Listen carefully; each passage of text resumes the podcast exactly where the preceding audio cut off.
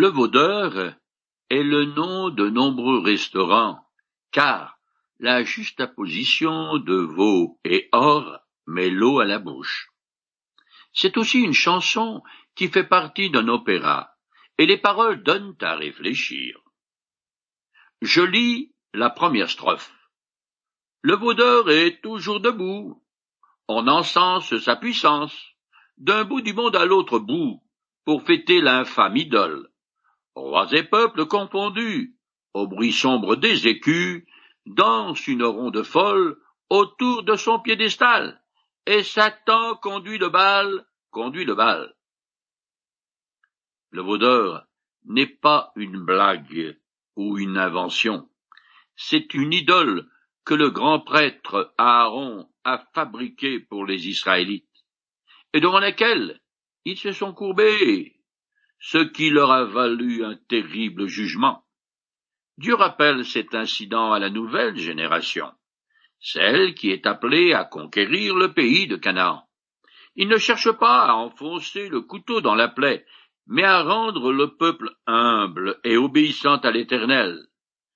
Je continue à lire dans le chapitre 9 du Deutéronome. L'Éternel était aussi très irrité contre Aaron, au point de vouloir le détruire.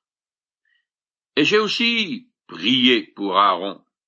Quant à l'objet de votre péché, ce veau que vous aviez fabriqué, je l'ai pris et je l'ai jeté au feu.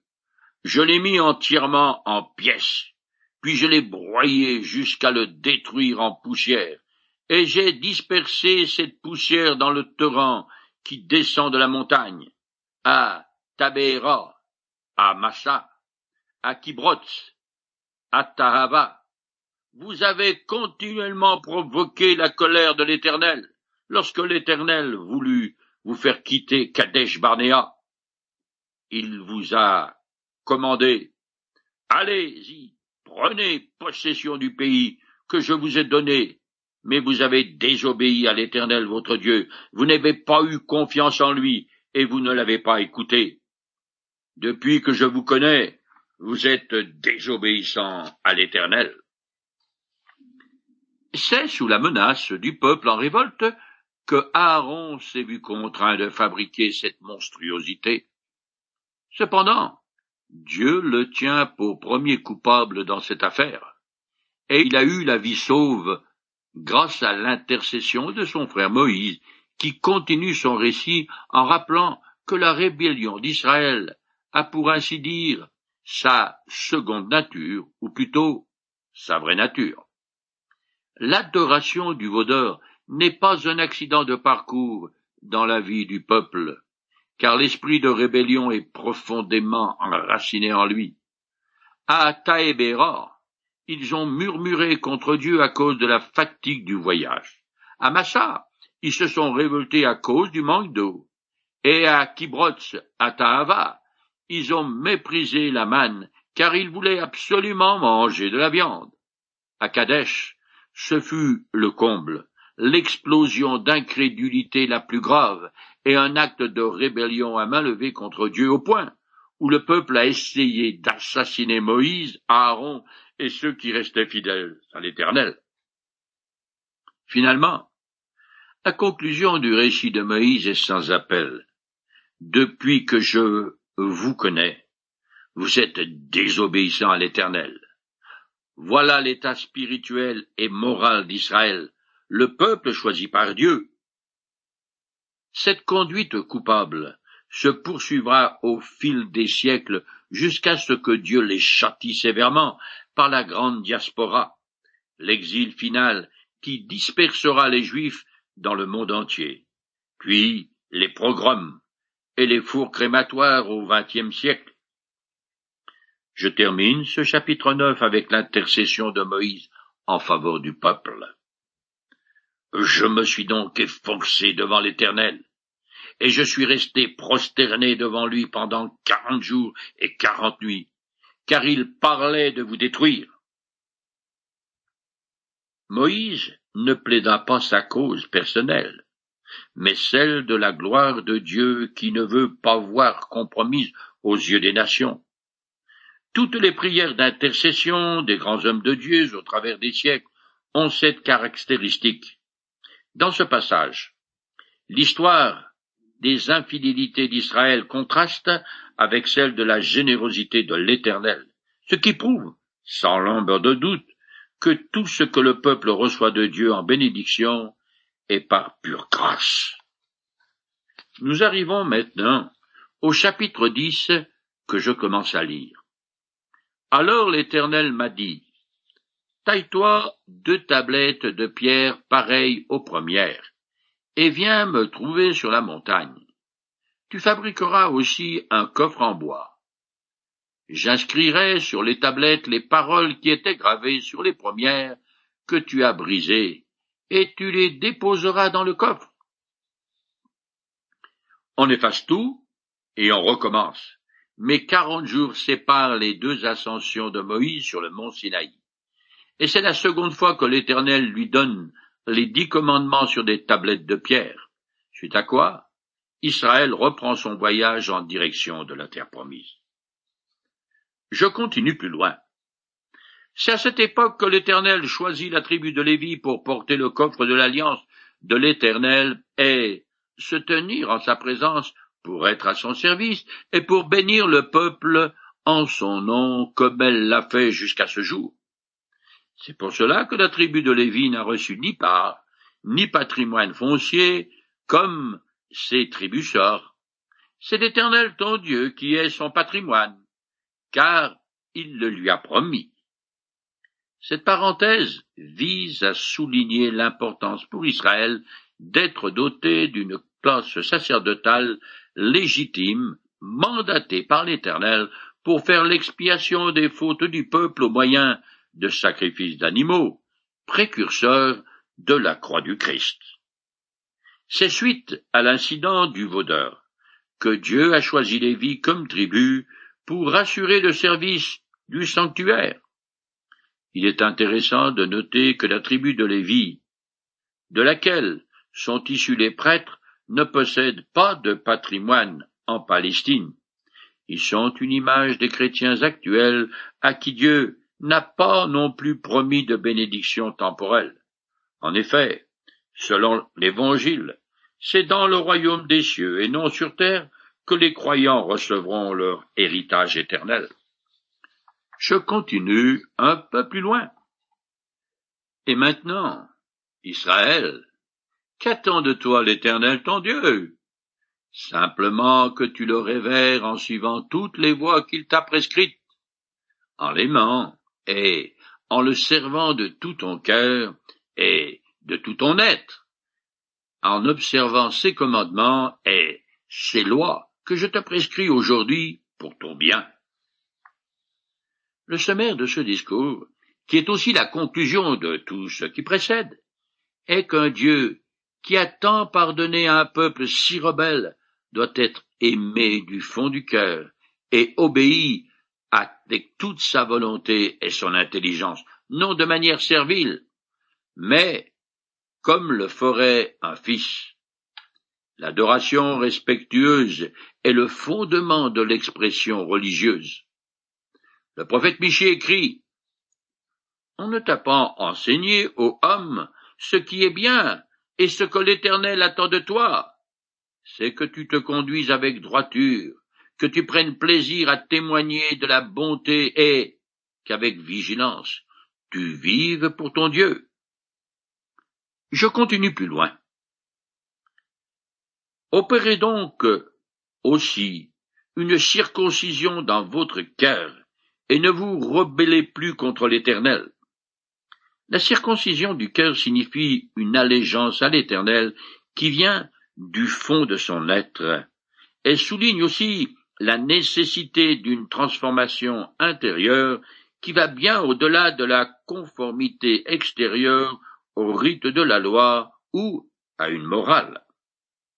Quand cette circoncision du cœur est appliquée aux Israélites ou à tout homme, il s'agit de la repentance. Lorsque par contre elle est présentée comme une œuvre de l'Éternel, c'est alors la régénération intérieure opérée par le Saint-Esprit qui est aussi appelée nouvelle naissance dans le Nouveau Testament. Je finis le chapitre 10. Car l'Éternel, votre Dieu, est le Dieu suprême et le Seigneur des seigneurs, le grand Dieu puissant et redoutable, qui ne fait pas de favoritisme et ne se laisse pas corrompre par des présents. Il rend justice à l'orphelin et à la veuve, et témoigne son amour à l'étranger en lui assurant le pain et le vêtement. Vous aussi, vous aimerez l'étranger parmi vous, car vous avez été étrangers en Égypte. C'est l'Éternel ton Dieu que tu révéreras, c'est à lui que tu rendras un culte, à lui seul que tu t'attacheras. Et si tu prêtes serment, c'est par son nom que tu le feras. Le Dieu d'Israël seul est grand et digne d'adoration en parole, en acte et en affection. L'affirmation monothéiste de ce passage est fréquente dans le Deutéronome. Mais ce grand Dieu prend soin des faibles et des démunis. Il l'a prouvé à Israël en le délivrant de son état de servitude en Égypte.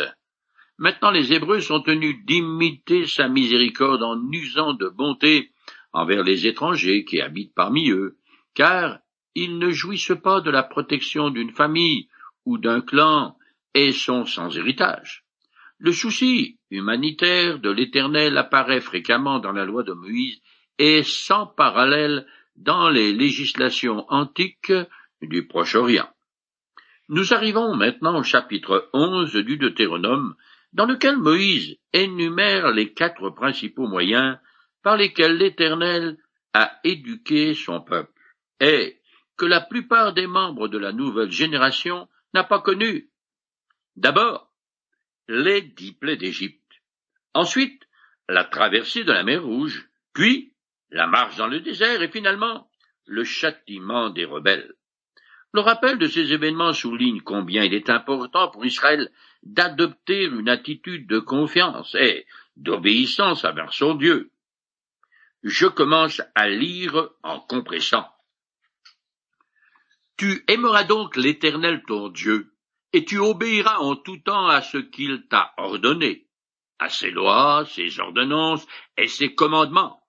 Obéissez donc à tous les commandements que je vous ai prescrits aujourd'hui.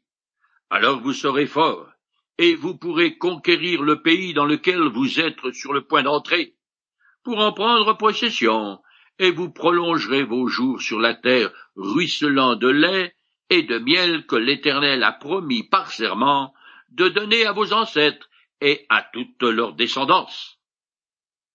Une nouvelle fois, Moïse répète que le succès militaire et le bonheur d'Israël sont directement liés à son obéissance à l'Éternel. Cette rengaine peut surprendre, mais à y réfléchir, c'est un moyen pédagogique incontournable pour des gens qui par nature sont peu dociles. Les parents qui prennent à cœur l'éducation de leur enfant leur répètent aussi et sans arrêt les mêmes choses. Je continue. Le pays où tu vas pénétrer pour en prendre possession ne ressemble pas à l'Égypte d'où vous êtes sortis.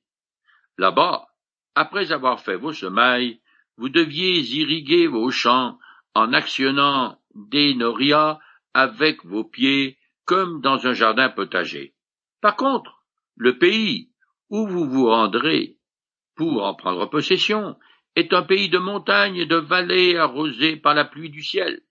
C'est un pays dont l'Éternel, ton Dieu, prend lui-même soin et sur lequel il veille continuellement du début à la fin de l'année si vous obéissez au commandement que je vous donne aujourd'hui, en aimant l'Éternel votre Dieu, et en lui rendant un culte de tout votre cœur et de tout votre être, je répandrai sur votre pays la pluie au temps opportun, la pluie d'automne et la pluie de printemps, et vous aurez de belles récoltes de blé, de vin nouveau et d'huile.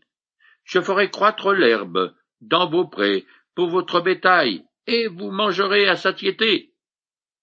L'Égypte est un pays plat et peu arrosé, qui nécessite l'irrigation de ses terres cultivables, soit naturellement, par les crues du Nil, soit artificiellement. On utilise à cet effet des roues qu'un homme fait tourner par le mouvement de ses pieds en montant sans arrêt sur des marches réparties à l'intérieur de la roue. C'est de cette façon que l'eau est pompée dans des rigoles qui abreuvent les semailles. Il n'en est pas ainsi en Palestine. Par sa nature même, le pays de Canaan est riche, mais il place aussi ses habitants dans un état de dépendance continuelle de l'eau du ciel, ce qui veut dire qu'Israël devra s'attendre à l'Éternel. Si la pluie que personne ne peut commander vient à manquer, tout sèche sur pied. La fertilité du sol dépend des deux saisons de pluie, en automne pour préparer la terre et au printemps pour gonfler le grain.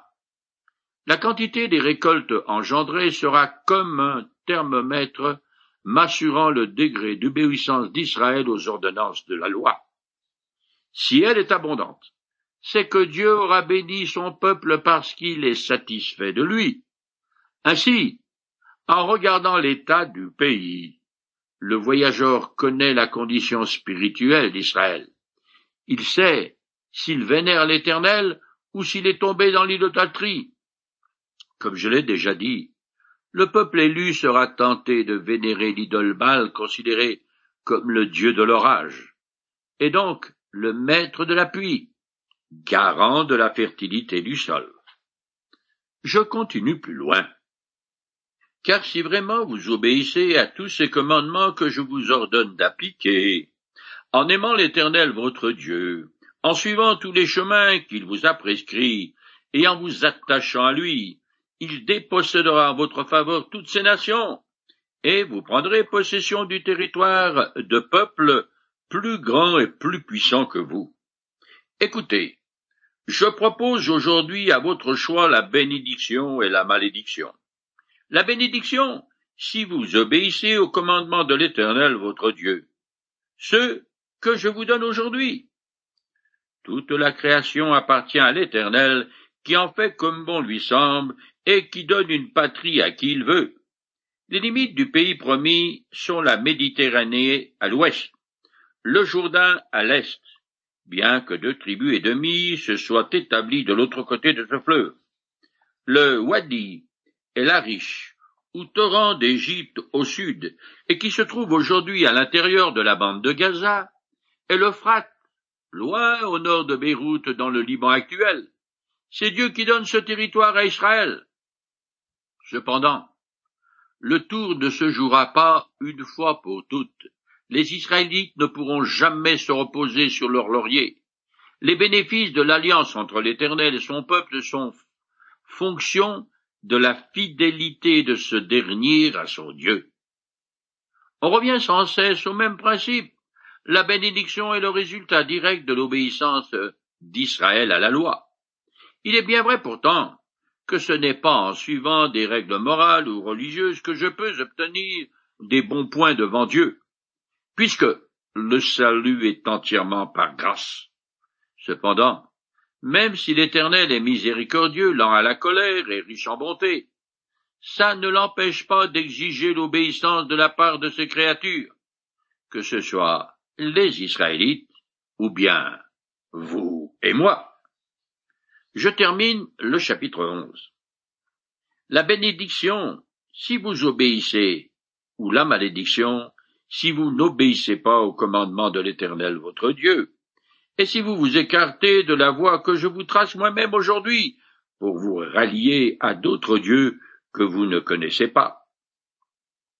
Quand l'Éternel votre Dieu vous aura fait entrer dans le pays où vous vous rendrez pour en prendre possession, vous prononcerez la bénédiction sur le mont Garizim et la malédiction sur le mont Ebal.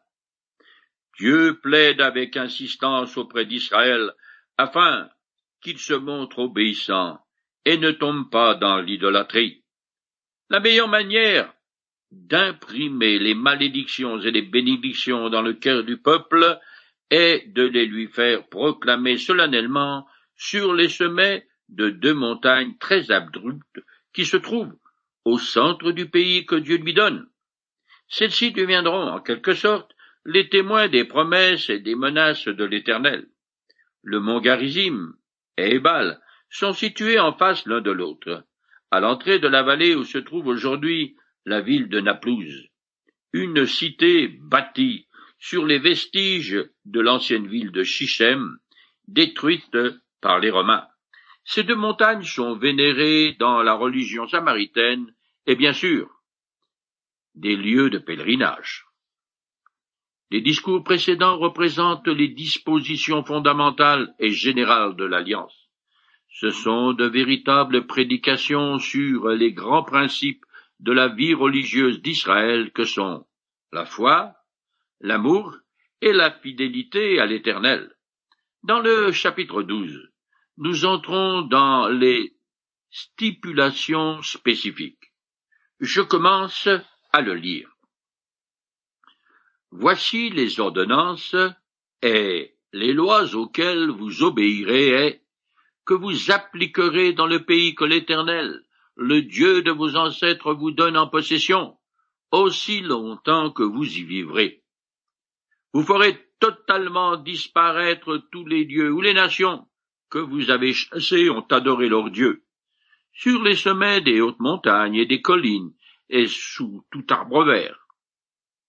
Vous démolirez leurs autels, vous briserez leurs stèles sacrées, vous brûlerez leurs pieux sacrés, vous mettrez en pièces les idoles de leurs dieux, et vous effacerez le souvenir de cette contrée.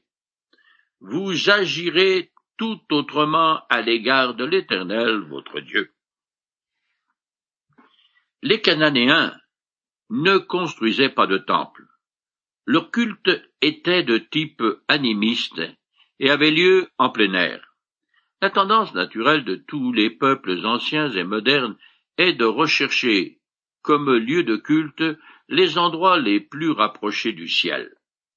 Les Cananéens affectionnaient particulièrement les arbres verdoyants, surtout les feuillus, car pour eux ils symbolisaient la vie.